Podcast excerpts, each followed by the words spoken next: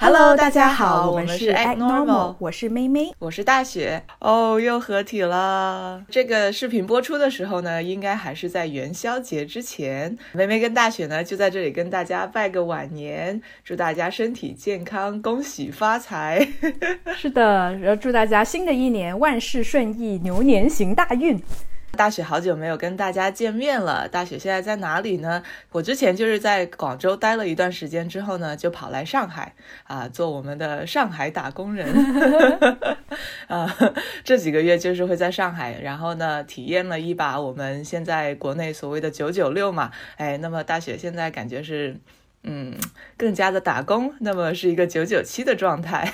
我当时听到都感觉是 惊吓。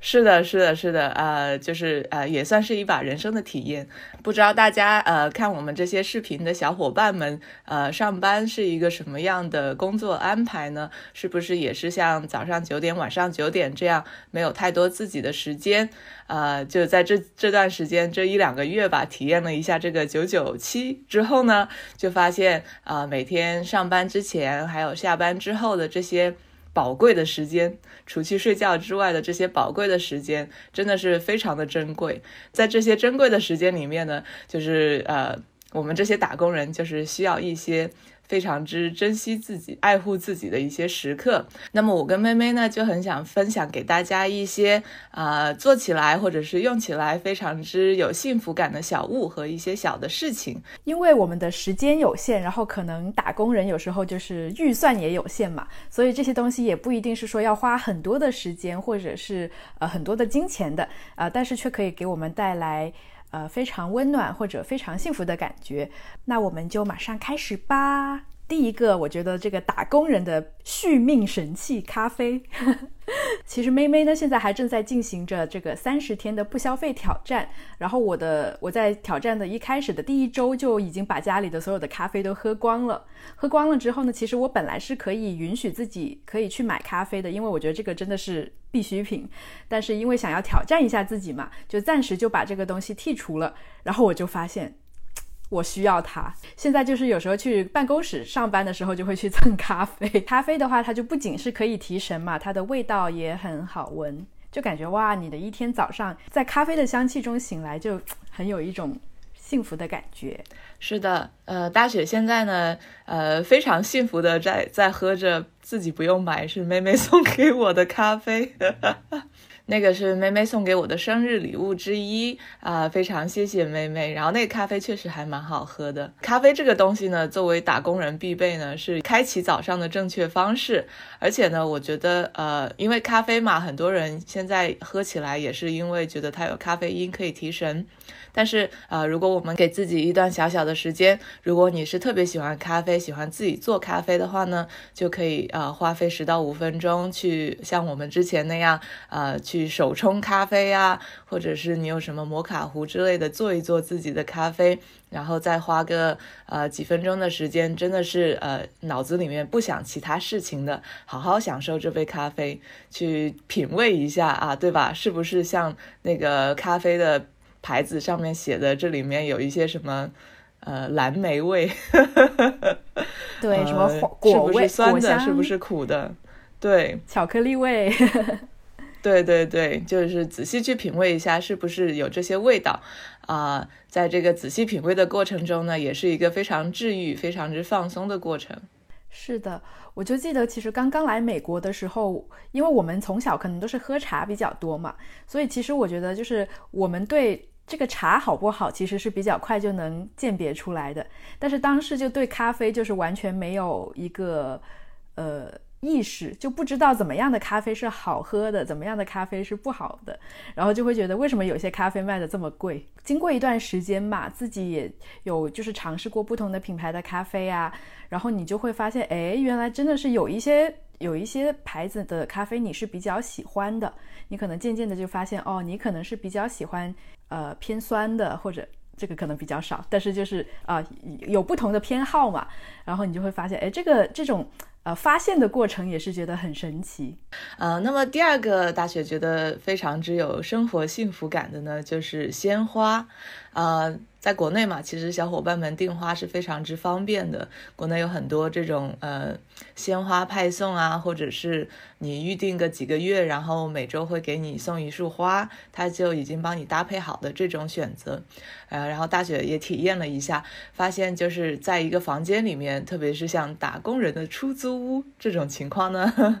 有一些花或者是有一些小小的植物，都会让整个房间是充满了生气。因为现在其实，在房间里面的时间也不是很长嘛。就是可能就是早上你睁开眼的时候，晚上你回家的时候，这两段时间是呃能够跟你的房间相处的，其他时间就是在睡觉。那么在这段时间里面呢，如果你感觉呃房间里面光秃秃的，好像确实这个观感不是特别好，而且如果有鲜花呢，也让你。早上起来的时候，感觉充满了一种生机勃勃的感觉，有一种活力的样子。就我也观察过自己，发现自己买了花之后呢，啊，就这个东西就是不是有一个东西叫破窗理论，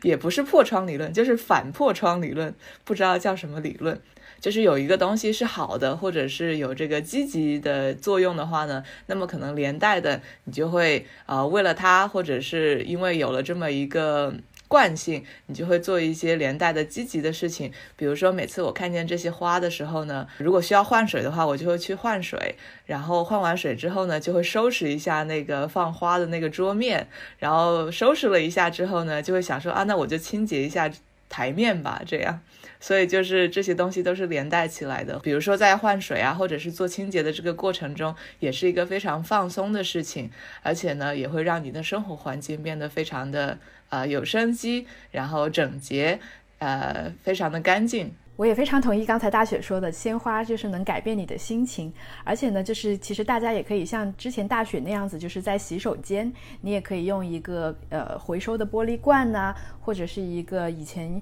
呃用完的一个洗发水、沐浴露的一个瓶子，比较好看的一个瓶子，去把你这一束花里头拿一两支也可以放在那里，就是你可以啊，不仅是在客厅或者大厅那里有鲜花，其实你可以在各个角落都会有一两支这样的鲜花啊，就可以给你整。一个呃出租屋或者整一个呃地方的氛围都可以带来一个提升。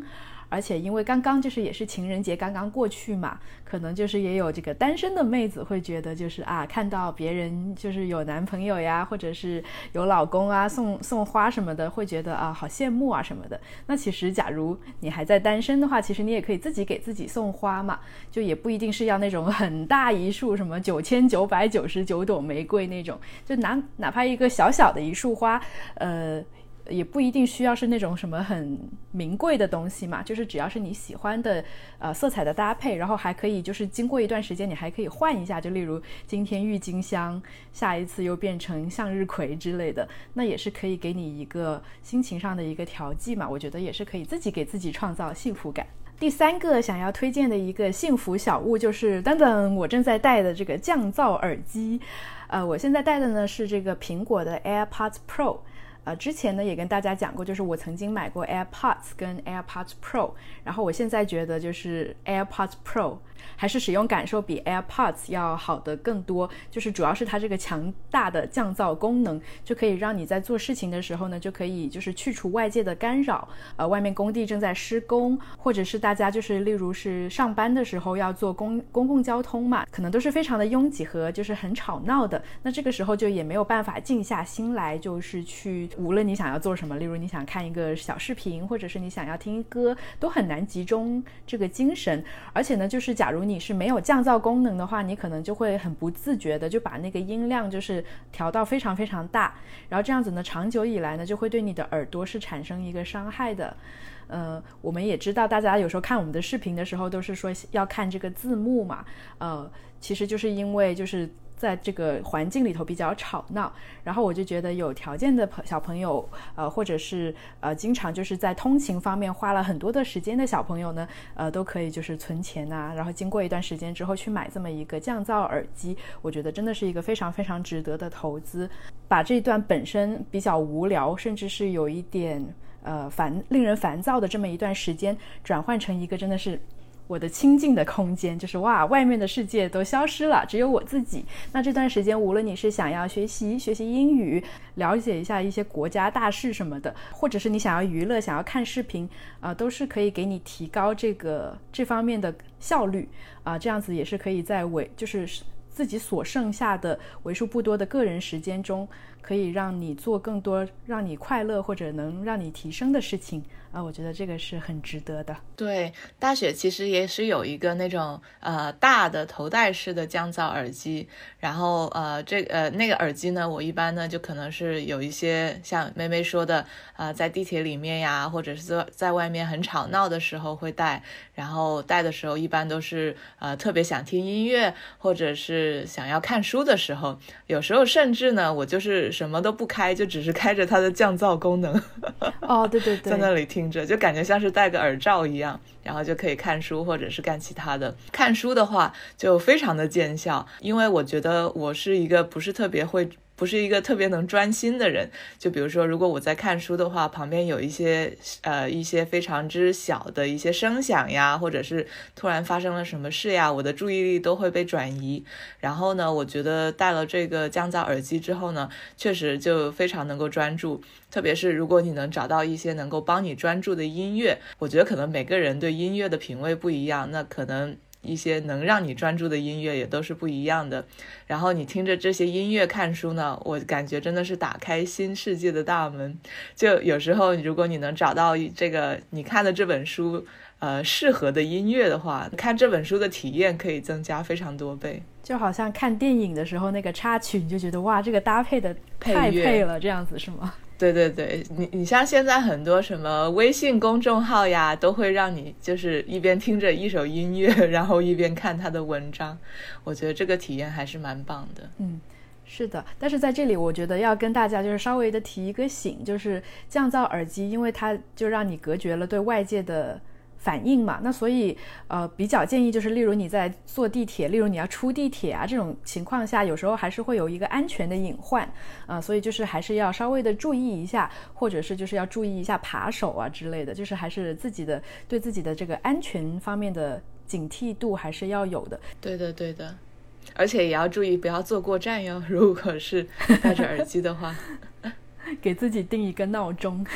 是的。然后下一个呢，应该是第四个了。然后我们都觉得是非常之让自己有幸福感的呢，就是时不时的送身边的人，然后你喜欢的朋友一些小小的礼物。那么这个礼物呢，其实并不需要像是什么纪念日啊，或者是生日啊之类那种非常大型的。啊，就比如说是呃，你可以给他一个小小的零食，给他买杯奶茶，我觉得这种都算是一些小礼物。啊，这种的好处呢，是我觉得它就是一个非常日常的嘛，啊，就不是说是因为啊，我记得你的生日，或者是我们之间有什么可以纪念的日子，所以我才会送你礼物。啊，这种礼物，呃，我收到的时候呢，都会觉得是一种非常之温暖的感觉，因为在收到礼物的时候呢，就会感觉好像对方就是。昨天或者是什么时候突然间想起我了，然后或者是突然间看见啊，比如说我喜欢喝可乐，那么别人看见可乐就会想起我，就说哎，好像大学挺喜欢喝可乐的，那我也给他买一瓶吧。这种感觉就非常的非常的开心，就好像是你的朋友时不时都会想起你来，而不是说呃每年只有固定的两三个时间是会想起你的，或者更甚的就是比如说同事之间啊想要找你帮忙，所以才给你买点小礼物。这种感觉，我也记得有一次嘛，就是呃，在毫无这个征兆的前提下，我就收到了一个很久没有联系的朋友的一个小礼物，然后我就给他发微信，我说：“哎，你怎么会突然间想起要送这个东西给我？”他就说：“哦，我看到这个东西，我觉得呃，在你身上用应该会很好看，很适合你，然后我就送给你了。”他也没有提前给我发信息说：“哎，你你会有一个礼物这样子。”然后就是当时收到的时候，就真的是特别的惊喜，就是。并不是因为有个礼物什么的，而是觉得哇，原来这个朋友真的是想起了你，然后他还就是默默的就去为了为了让你开心去做了这件事情啊，这个时候真的就觉得很幸福。而且因为是这种是小东西嘛，呃，我觉得现在如果大家互相送礼物的时候送的特别特别的贵重，如果不是一些就是特殊的场合呀，或者是你真的帮了他大忙呀之类的话，这种礼物收起来，其实我个人觉得是有一些负担感的，就是。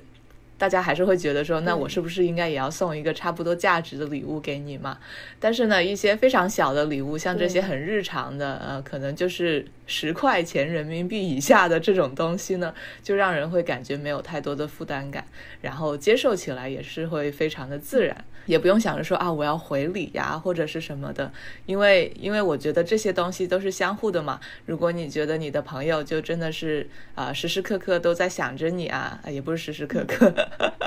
如果你觉得你的朋友 有点害怕，有点害怕，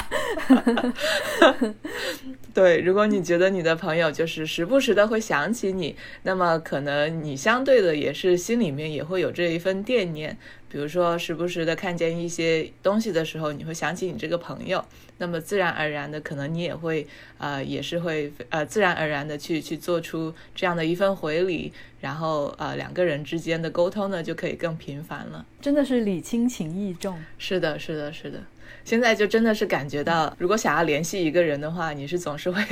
呃，找到方法去联系他的，无论是怎么样，就是一个小问候呀，或者是，哎，你最近有没有听说这个八卦？就这种听起来好像有点尬聊，但是都是一个开始联系的方法。那么物质类的东西我们大概就说完了，现在就进入到这个心灵、精神的这个层面，来讲讲可以给我们带来幸福感的一些事情。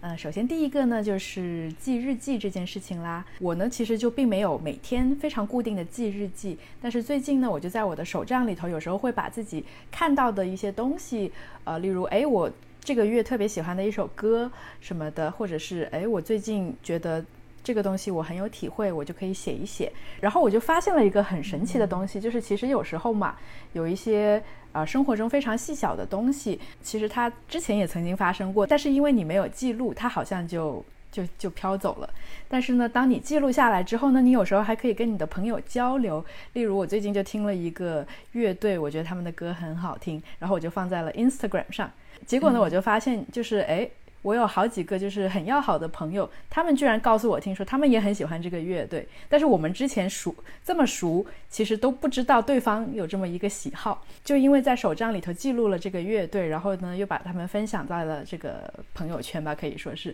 然后呢就哎发现跟自己的朋友还有意想不到的一个额外的一个连接，然后就觉得非常的惊喜。大雪你呢？大雪呢也是从今年开始呢，因为是二零二一年嘛。然后呢，就打算开始写一个五年日记。其实这个五年日记的这个概念，好像就好几年前就已经比较火了，在这个手账圈里面。它就是在一本一本厚厚的本子上面呢，然后每一页分成五段，然后每一段呢就写一年的那一天所发生的事情，或者是你想记录的东西。然后就是整个概念呢，就是你把每一天呃记录一点点，然后等到五年之后，你就可以看每一年心情在同一天里的心情有什么变化，看自己有什么成长。我以前是一直觉得说，哇，五年日记这个看起来好像有点。很大的一个项目，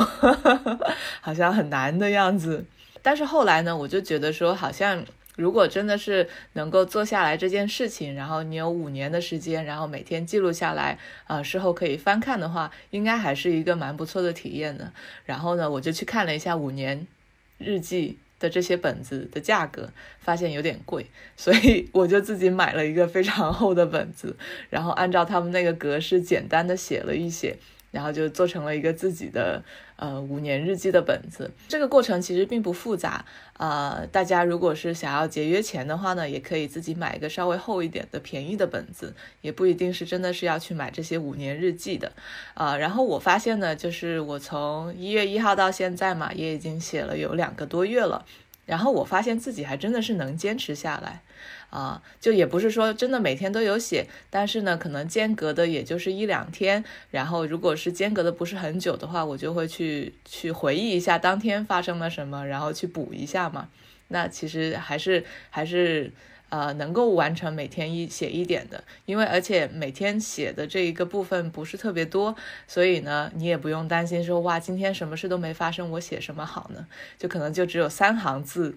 的这个空间，那你就写一写，稍微写一写今天啊最想记录下来的东西是什么就可以了。而且我觉得，因为你是知道说你五年之后你想要去对比的，所以你还是能够呃非常真实的面对自己，然后写下自己心呃现在当下呃最想要记录下来的是什么东西。如果就是想要粉饰自己啊，就每天都说哇自己今天过得很开心呐，那其实就没有这么一个这那么之后对比起来的话，其实就没有这么一个效果了，就没有办法看见自己真实的成长嘛。所以我觉得这个五年日记还是值得尝试的。如果大家想要尝试的话，也可以从三年日记开始尝试。其实五年日记之外，好像还有个十年日记。这个 哇什么哎什么五几年高考什么什么几年模拟，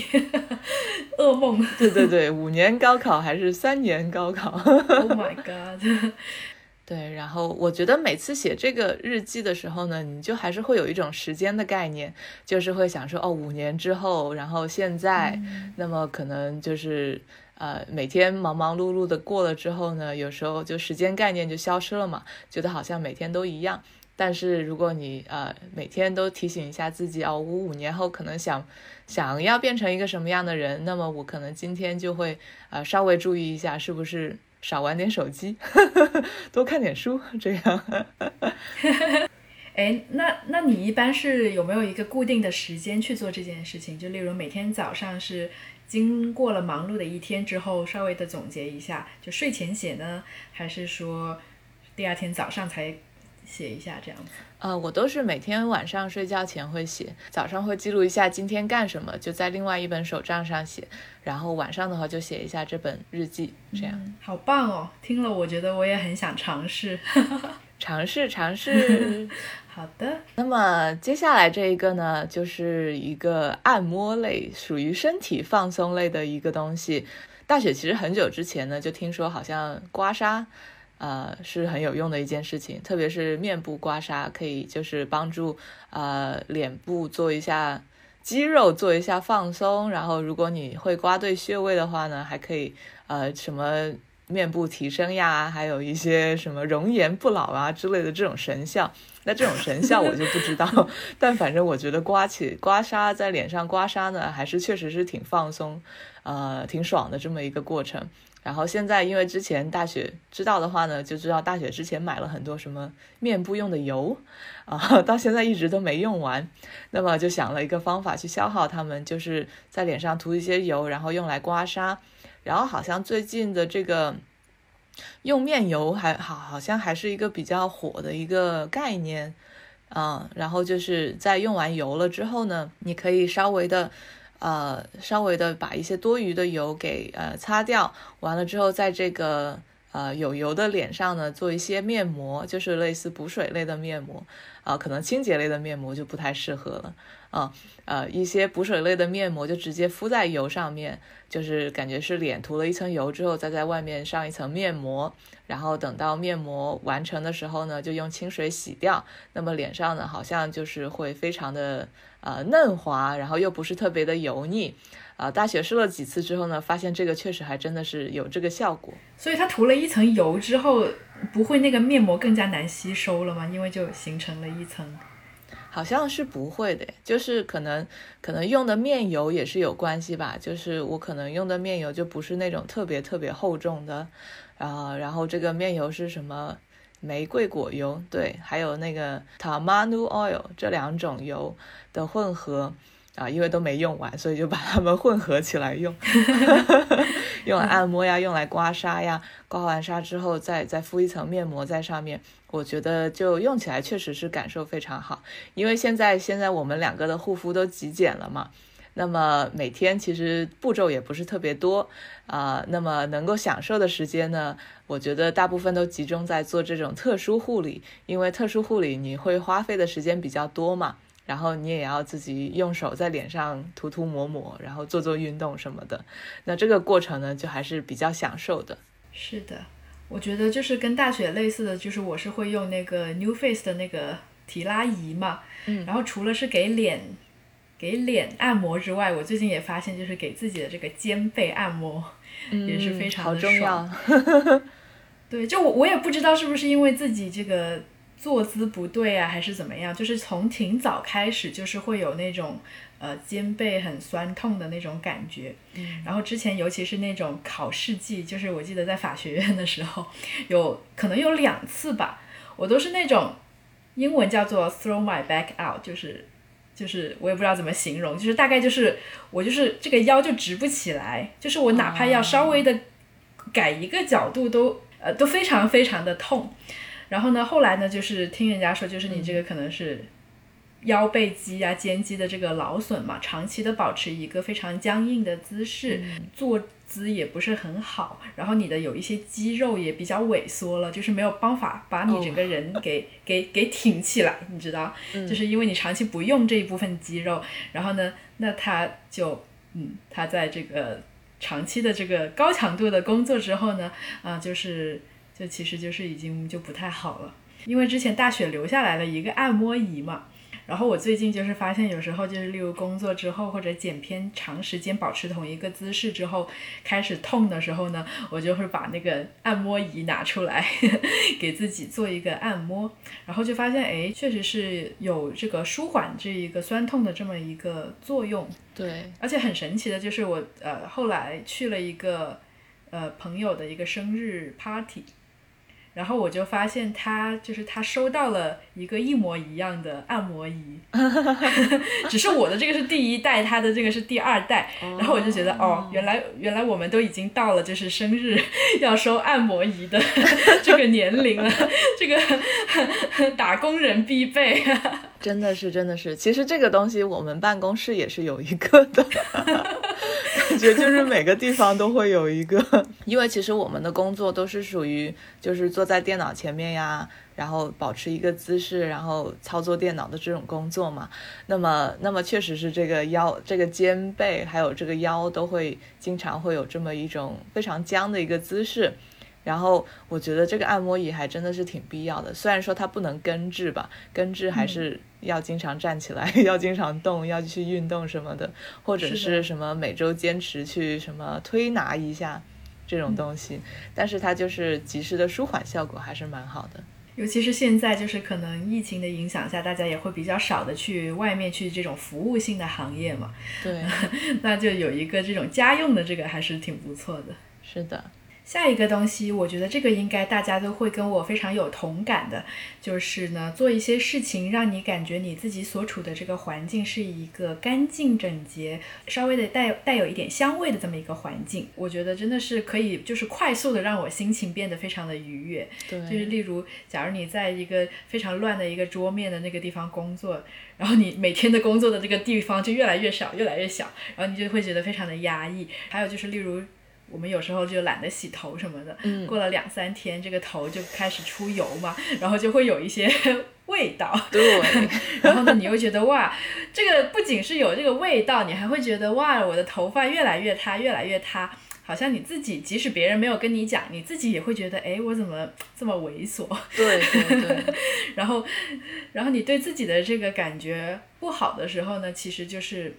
心情就会真的是莫名其妙的低落，就是就是其实不是外真的不是外在的环境影响的，你自己就会觉得情绪上会比较压抑，所以我就觉得，假如当你呃有时候。虽然是很忙很累，但是可以做一些那些让你的周围的环境或者是你身上的衣物啊变得香香的或者变得干净的一些事情啊，都是让人心情很好的。就例如什么呃洗衣服啊，就是你可以洗衣服里面可以加一些稍微有一些香味的东西，还有就是你周围就是身边的环境，就是像什么香薰灯啊之类的，就感觉好像就是跟社会上的人接触。多了一些之后呢，就是跟别人接触多了一些之后呢，发现这个个人整洁卫生真的是一个非常之重要的东西。我觉得气味其实还挺影响别人对你的这么一个印象的。然后因为这些东西你平时也不会说跟大家摆在台面上讨论嘛，只是有时候跟别人聊天的时候，你就会发现别人其实是对这些东西都非常之嗯注意的。对吧？就是其实他们都是能够，甚至我我就感觉我我有一个朋友就跟我说，啊，其实别人身上的香水什么，每天换了香水他都是能知道的。我就觉得哇，这么厉害。对啊，那看来看来其实这个东西别人都是真的是会注意到。接下来大雪觉得非常非常之有幸福感的一个东西呢，其实就是呃运动相关的，就是最近开始跑步。然后呢，我觉得这个东西对这个东西还挺奇妙的，因为我觉得嗯，在我开始这个月开始跑步之前，我是觉得我应该跟跑步没有缘分。就之前其实也尝试过很多次，但是都都觉得嗯。嗯，很无聊呀，没有什么好玩的呀。像别人说的什么 runners high，没有体验过，怎么可能会 high 呢？不就很累吗？就是有这种感觉。对，我也记得，就以前在。就以前在朋友圈也是有时候也会看到那些朋友会发那种打卡的照片，就是他会记录，就是例如他这一次单程跑了多长，然后用时多久，配速是多少什么的。嗯。然后心心里是很就是心里是很欣赏这样子的人的，但是就觉得哎，我绝对就不可能是这样的人，因为跑步实在是。可能是就是最抵触的运动，对，就真的很 无聊，都不知道为什么在跑。然后比如说你说听歌呀，或者是听一些什么东西的，好像也没有没有什么帮助。关键就是跑步的过程中，就是身体感觉就非常的难受。然后呢，对吧？因为因为平时做的太多了，身体就很难受。然后一开始跑的时候呢，呃，身体的某个器官，就是一个侧面的一个器官，我都不知道是什么器官，它就会痛。啊，然后 总是会岔气，对不对？应该是岔气，或者是不知道是什么原因。然后反正它就是会痛，就让你觉得很难过，而且就是呼吸会困难嘛。如果是一开始跑步的话，对，然后然后你的腿也会到最后就变得很很沉重的样子，啊。然后，而且就是跑步是一个非常之单一枯燥的循环的运动，也不像说像做一些什么 H I I T 这种，你每隔三十秒就换一个动作，那么有新鲜感，啊，那么好玩。所以就是一直都没有理解这个跑步的快乐在哪里。但是最近开始跑步了之后呢，啊，发现好像我刚刚说的这些东西的快乐都体验到了。哦，那是第一次就体验到，还是要经过一段时间的？我觉得第一次好像就是体验到这种东西，感觉跟爱情有点像，就是莫名其妙的，然 后可能就是这个时间 来了，对这个时间、这个地点，呃，天时地利人和，你就突然间爱上他了，这种感觉，所以就就感觉还真的挺奇妙。特别是像我们打工人，其实没有时间做什么运动嘛。然后，如果去健身房啊，有有教练什么的，其实第一是非常的贵，第二呢是你也没有什么时间能够去，然后呢，可能就比较适合的就是自己做一些自己能够，嗯，一些简单的运动，像是像是跑步呀，或者是跟着手机一些做操呀之类的这种。运动，然后确实跑步的舒压功效，我觉得是非常厉害的。特别是在外面跑，就是不是在那个跑步机上面跑的话呢，就你还能看一下这个城市呀，或者是啊，就反正每次跑到一个新的地方，你都有一些新发现，而且外面的空气就清新很多，让你在跑步的时候的感觉也非常好。其实我上个月也尝试了一下跑步，就是因为就是那段时间之前也不是也跟大家讲过嘛，就是。在这个小小的房间里头隔离了两次，然后那时候就感觉心情非常的压抑，然后呢就会觉得，然后就好不容易放出来了，你我就觉得哦，我一定要出去，就是。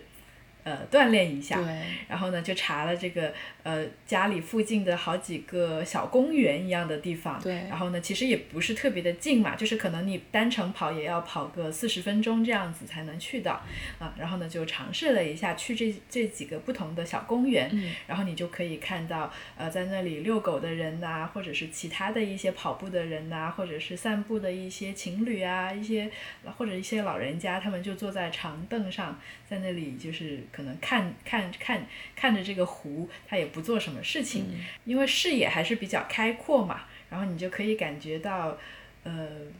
心情上也是比较舒压的。对。然后其次呢，你也可以看到别人也在做类似的事情或者怎么样的事情。那我觉得可能那种人与人之间的联系的感觉还是加强。对对对。而且我觉得跑步嘛，就是之前一直觉得，因为它很枯燥呀，好像也没有什么变化呀。然后现在过了一段时间，我就发现这个其实也是一个优点，因为这样你就可以完全的放空大脑。我之前也听别人说，就是很多人喜欢跑步的一个原因，就是你可以什么都不想，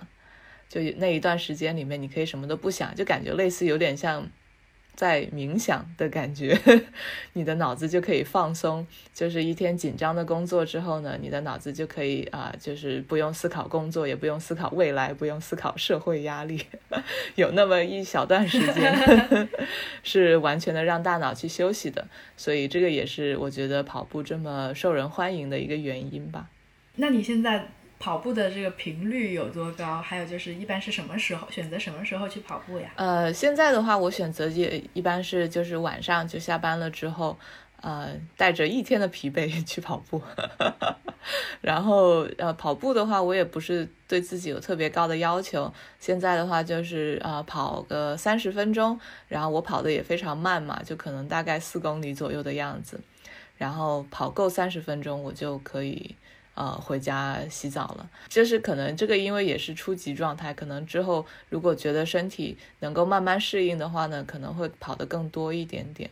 然后我觉得三十分钟也是一个比较好的一个运动的时间，毕竟其实我们打工人自己的时间也不是很多。然后如果真的想要跑很久呀，一个多小时啊，好像也不是特别的现实。无论是九九六还是九九七，你本身休息的时间那一天或者。像大学现在就是没有休息的时间，对，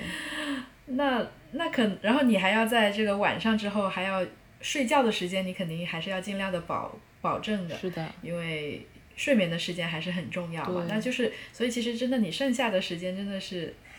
为数不多，对，所以真的就觉得很珍贵，要好好的规划起来。就是因为之前有一段时间，可能就是刚开始也不是很习惯这种强度的工作嘛，那么就会像之前一样，呃，一回到家就躺在床上看手机、刷刷视频这种，啊，就虽然是感觉是一个怎么说，就是习惯的动作，是一个嗯。嗯，本来就是这样的，然后惯性就可以驱使你做的一件事情，也非常的放松。但是呢，后来呢，就会觉得说，感觉第二天或者是过了一段时间之后，身体还是很累的。